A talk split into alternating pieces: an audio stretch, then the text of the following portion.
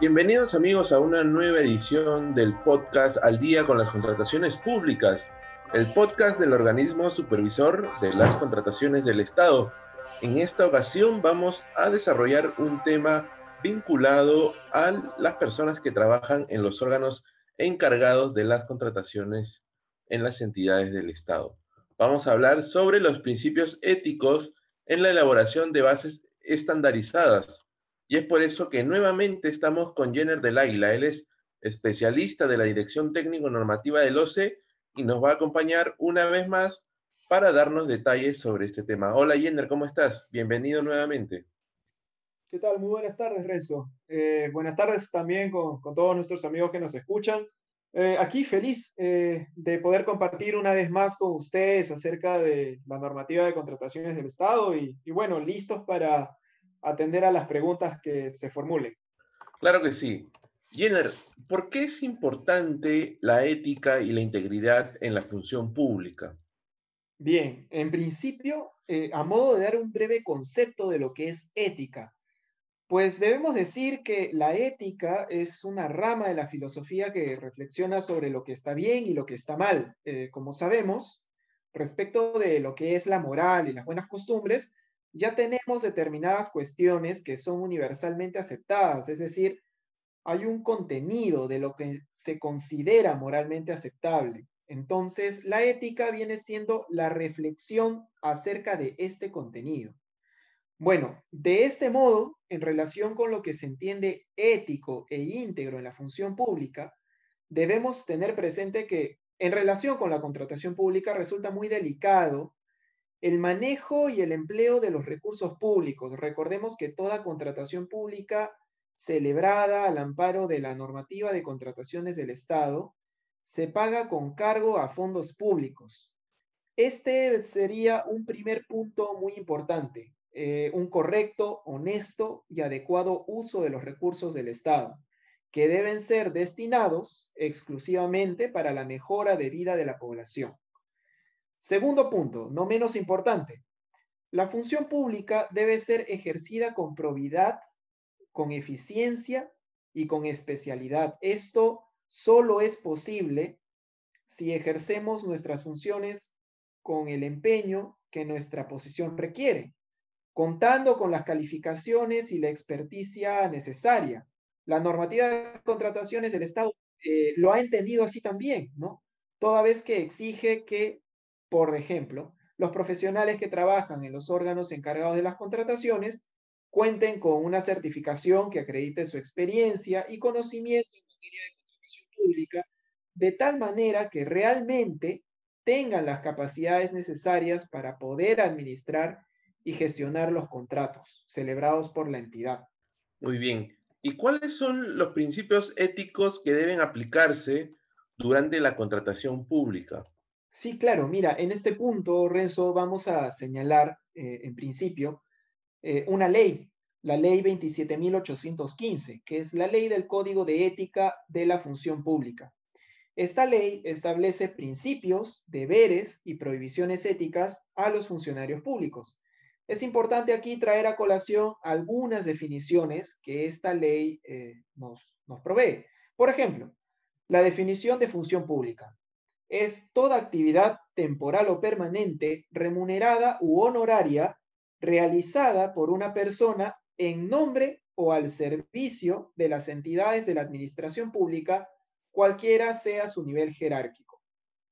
Bien, aparte, la definición de empleado público es todo funcionario o servidor de las entidades de la administración pública, nombrado, contratado, designado de confianza o electo independientemente del nivel jerárquico, que desempeña actividades o funciones en nombre del servicio del Estado. Es decir, no importa el régimen jurídico eh, de la entidad, ni tampoco el régimen laboral o de contratación al que esté sujeto el funcionario o servidor eh, público, eh, que es materia de análisis. Esta ley también nos provee, por ejemplo, principios, deberes y prohibiciones que creo que es eh, importante conocer. Entre los principios del código de ética está el respeto, la probidad, la eficiencia, la idoneidad, la veracidad, lealtad y obediencia, justicia y equidad y la lealtad al Estado de Derecho. Dentro de los deberes está el deber de neutralidad, el deber de transparencia, el deber de discreción, el deber de ejercicio adecuado del cargo, el deber del uso adecuado de los bienes del Estado, el deber de responsabilidad. Y en el marco de las prohibiciones está la prohibición de mantener intereses de conflicto, la prohibición de obtener ventajas indebidas, la obtención de realizar actividades de proselitismo político, la prohibición de hacer mal uso de información privilegiada y la prohibición de presionar, amenazar y o acosar. Bueno, como vemos, eh, ya tenemos una norma legal que nos ha dado un listado de principios, deberes, prohibiciones que como funcionarios públicos debemos cumplir y verificar para el correcto ejercicio de, nuestro cargo. Eh, todos estos eh, principios, deberes y prohibiciones los vamos a ir viendo a lo largo de esta conversación en los diferentes, este, en las diferentes etapas que, en las que consiste el proceso de contratación pública. Claro que sí. Entrando un poco más en el proceso de contratación pública, ¿cómo se debe realizar un requerimiento bajo principios éticos? Sí, claro, mira, como primera medida, hay que aclarar qué cosa es el requerimiento. En palabras sencillas, para quienes nos escuchan, el requerimiento es lo que se quiere contratar. La normativa de contrataciones del Estado eh, define que el requerimiento debe contener la descripción objetiva y precisa de las características y o requisitos funcionales relevantes para cumplir la finalidad pública de la contratación y las condiciones en las que esta contratación debe ejecutarse.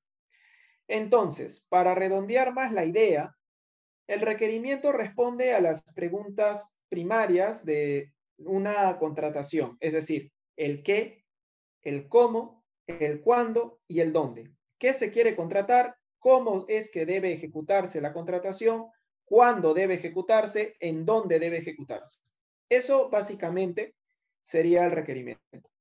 Cuando hablamos de realizar un requerimiento bajo principios éticos en el marco de una contratación realizada, claro, al amparo de la normativa de contrataciones del Estado, estamos hablando de no quebrantar aquellos principios básicos que deben regir a toda contratación pública, tales como el de eficiencia, transparencia y trato igualitario.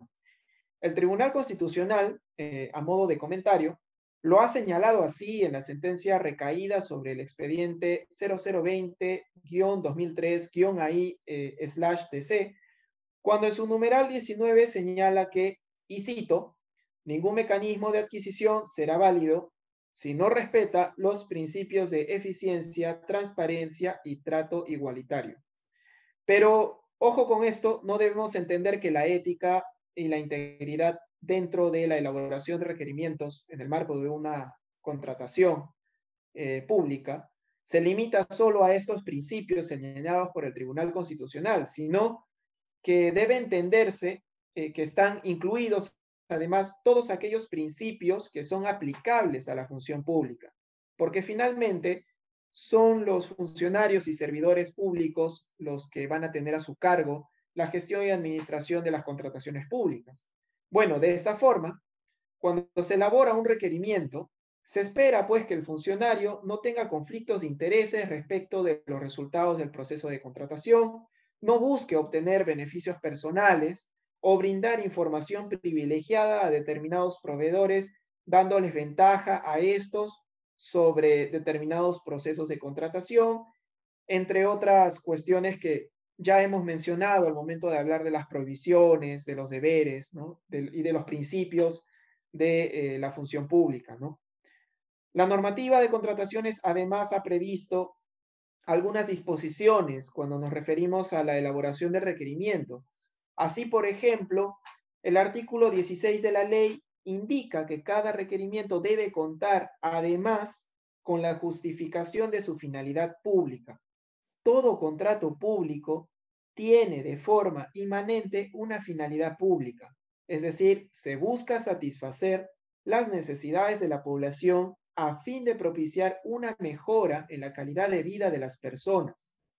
Asimismo, este artículo también nos indica que el requerimiento debe ser elaborado de tal forma que no se direccione la contratación a ningún proveedor en particular, proporcionando de esta forma acceso al proceso de contratación a los proveedores en igualdad de condiciones, sin afectar y, más bien, propiciando la competencia en el marco de los procedimientos de selección. En líneas generales, eh, esto es lo que les podría comentar respecto de la obligación, del deber de elaborar eh, los requerimientos de la entidad bajo principios éticos. Bien, Jenner. Ahora, ¿Cuáles son las actuaciones preparatorias de un proceso de contratación pública y cuáles deben ser las actuaciones correctas de un funcionario público en cada proceso? Bien, Renzo, para responder eh, de una manera más idónea a la, pregunta, eh, voy a comenzar señalando que en sí el proceso de contratación eh, pública consta de tres etapas. generalmente se ha esquematizado el proceso de contratación en tres etapas. Primera etapa, de planificación y actuaciones preparatorias. Segunda etapa, la etapa selectiva, la fase selectiva. Y la tercera, la fase de ejecución contractual. Cada una de estas etapas tiene su importancia y su particularidad, pero me atrevería a decir que la fase de planificación y actuaciones preparatorias es en donde debe recaer una mayor atención por parte de los funcionarios y servidores de las entidades públicas. En la fase de planificación tenemos, por ejemplo, que tener en cuenta que existen instrumentos de gestión que no son motivo de esta charla, tales como el plan operativo institucional, el plan estratégico, institucional. Bueno, sobre la base de estos instrumentos que son empleados por la entidad para planificar sus actuaciones y de esta forma se verifica qué bienes, servicios u obras se necesitan para cumplir con lo planificado. Es por eso la importancia de por lo menos mencionarlos. Bien, a partir de allí, se tiene que elaborar el plan anual de contrataciones. Y ahí es en donde ya eh, entramos, digamos, en el marco de lo que es la normativa de, de contrataciones del Estado. ¿Sí? De acuerdo con lo que establece el artículo 15 de la ley el PAC, el Plan Anual de Contrataciones, contiene todas las contrataciones de bienes, servicios y obras que va a realizar la entidad con independencia de que éstas se sujeten al ámbito de aplicación de la normativa de contrataciones del Estado o no, y de la fuente de financiamiento. Tengamos en cuenta también que uno de los requisitos para convocar un procedimiento de selección, entre otras cosas, es que la contratación se encuentre en el PAC. El artículo 6 del reglamento establece una excepción a este requisito en el caso de la comparación de precios, pero ojo, esto no quiere decir que las contrataciones realizadas mediante la comparación de precios no deban ser incluidas en el PAC, sino que para fines solo de convocar el procedimiento de comparación de precios puede este, no eh, estar todavía registrado en el PAC esta contratación. Sin embargo, sin embargo, finalmente, siempre todas las contrataciones van a estar incluidas en el PAC de la entidad. Bien. Por otro lado, tenemos eh, la certificación de crédito presupuestario. En esta certificación se define cuánto dinero se está destinando a la contratación. Esta certificación se realiza conforme a las normas en materia presupuestaria que han sido emitidas, ¿no? Debe indicarse que el decreto legislativo número 1440, el decreto legislativo del Sistema Nacional de Presupuesto Público, prevé disposiciones al respecto. En adición, hay que considerar que el órgano encargado de las contrataciones tiene una labor muy importante también en esta etapa de actuaciones preparatorias, puesto que realiza las indagaciones en el mercado a fin de establecer el valor estimado o el valor referencial, según corresponda, ¿no? de la contratación, es decir, la cuantía de la contratación, pero no únicamente eso, sino también eh, estas indagaciones en el mercado permiten a la entidad saber, conocer más de la contratación que se va a realizar. Por eso es que a partir de esa indagación en el, mercado, el órgano encargado de las contrataciones podría sugerir al área usuaria que realice algunos ajustes que permitan eh, que se mejore el requerimiento. La clave para una buena contratación radica en gran medida en una muy buena preparación de la contratación, justamente en esta etapa de actuaciones preparatorias. Recordemos que cualquier cambio, ajuste o modificación en el requerimiento siempre va a tener que contar con la aprobación del área usuaria, lo que no implica que todos los funcionarios no tengan responsabilidad alguna, por el contrario. Los funcionarios de las distintas áreas, de las distintas áreas de la entidad, deben trabajar de manera coordinada para que las contrataciones de la entidad se hagan correctamente. El artículo 9 de la ley nos habla de las responsabilidades esenciales, que consiste en que todos los funcionarios que intervienen en alguna etapa de la contratación son responsables por las actuaciones que realizan en el marco de estas contrataciones. Me queda claro, Jenner. Ahora, ¿cuáles son las consecuencias de que un funcionario no actúe con integridad durante una contratación pública? Bien, en líneas muy generales, porque eso va a depender en realidad de cada caso particular que sea llevado ante los órganos competentes, el no actuar con integridad en las contrataciones públicas puede conllevar a la determinación de responsabilidades administrativas, civiles y penales. En lo administrativo, como lo hemos señalado ya, hay que tener en cuenta lo que establece la ley del Código de Ética de la Función Pública, además de la ley 27.444, la ley del procedimiento administrativo general, que establece un procedimiento sancionador eh, general, ¿no? Además, eh, la ley 30.057, que es la ley del servicio civil, que establece un régimen sancionador en relación a las infracciones en el cumplimiento de la función pública, ¿no? E, entre otras eh, normas legales también, por ejemplo, como el Sistema Nacional de Control, etc. En materia penal, ya para entrar al ámbito penal, el Código Penal eh, establece algunos delitos, ¿no? Eh, entre los delitos contra la administración pública tipificados, se encuentran el abuso de autoridad, la concusión, el peculado, la corrupción de funcionarios, por ejemplo, ¿no? Y finalmente, para hacer un breve comentario sobre las responsabilidades eh, en materia civil, eh, hay que tener en cuenta que la ley 27.444 ¿no? establece en su artículo 260 la posibilidad de eh, establecer responsabilidad en la administración pública y del personal que se encuentra a su servicio frente a los administrados por los daños directos e inmediatos causados por los actos de la administración o los servicios públicos directamente prestados por aquellas entidades. En este caso, el numeral 260.6 del mismo artículo que estamos señalando indica que cuando la entidad indemniza a los administrados por esta causa, puede repetir judicialmente ¿no? contra las autoridades y el resto del personal a su servicio por aquella responsabilidad en la que estos hubieran incurrido y que fue motivo de esta indemnización. Claro que sí. Jenner, muchas gracias por haber estado con nosotros, dándonos detalles y explicándonos la importancia de los principios éticos en, la elaboración de bases estandarizadas para una contratación pública. Ha sido de suma importancia tu participación. Muchas gracias, Jenner. Muchas gracias, Renzo, por la invitación. Gracias también a todos nuestros amigos oyentes. Gracias por compartir este espacio. Espero que se encuentren muy bien y poder eh, volvernos a encontrar muy pronto en una próxima entrega. Muy buenas tardes, que estén bien. Claro que sí. Muy bien, amigos. Se trata de un tema de suma importancia para las personas que elaboran en los órganos encargados de las contrataciones en las entidades públicas. Por favor, no dejen de seguirnos a través de Facebook, de Twitter, de Instagram, de YouTube y de Spotify también. Esto ha sido todo en el podcast Al día con las contrataciones públicas, el podcast del organismo supervisor de las contrataciones del Estado.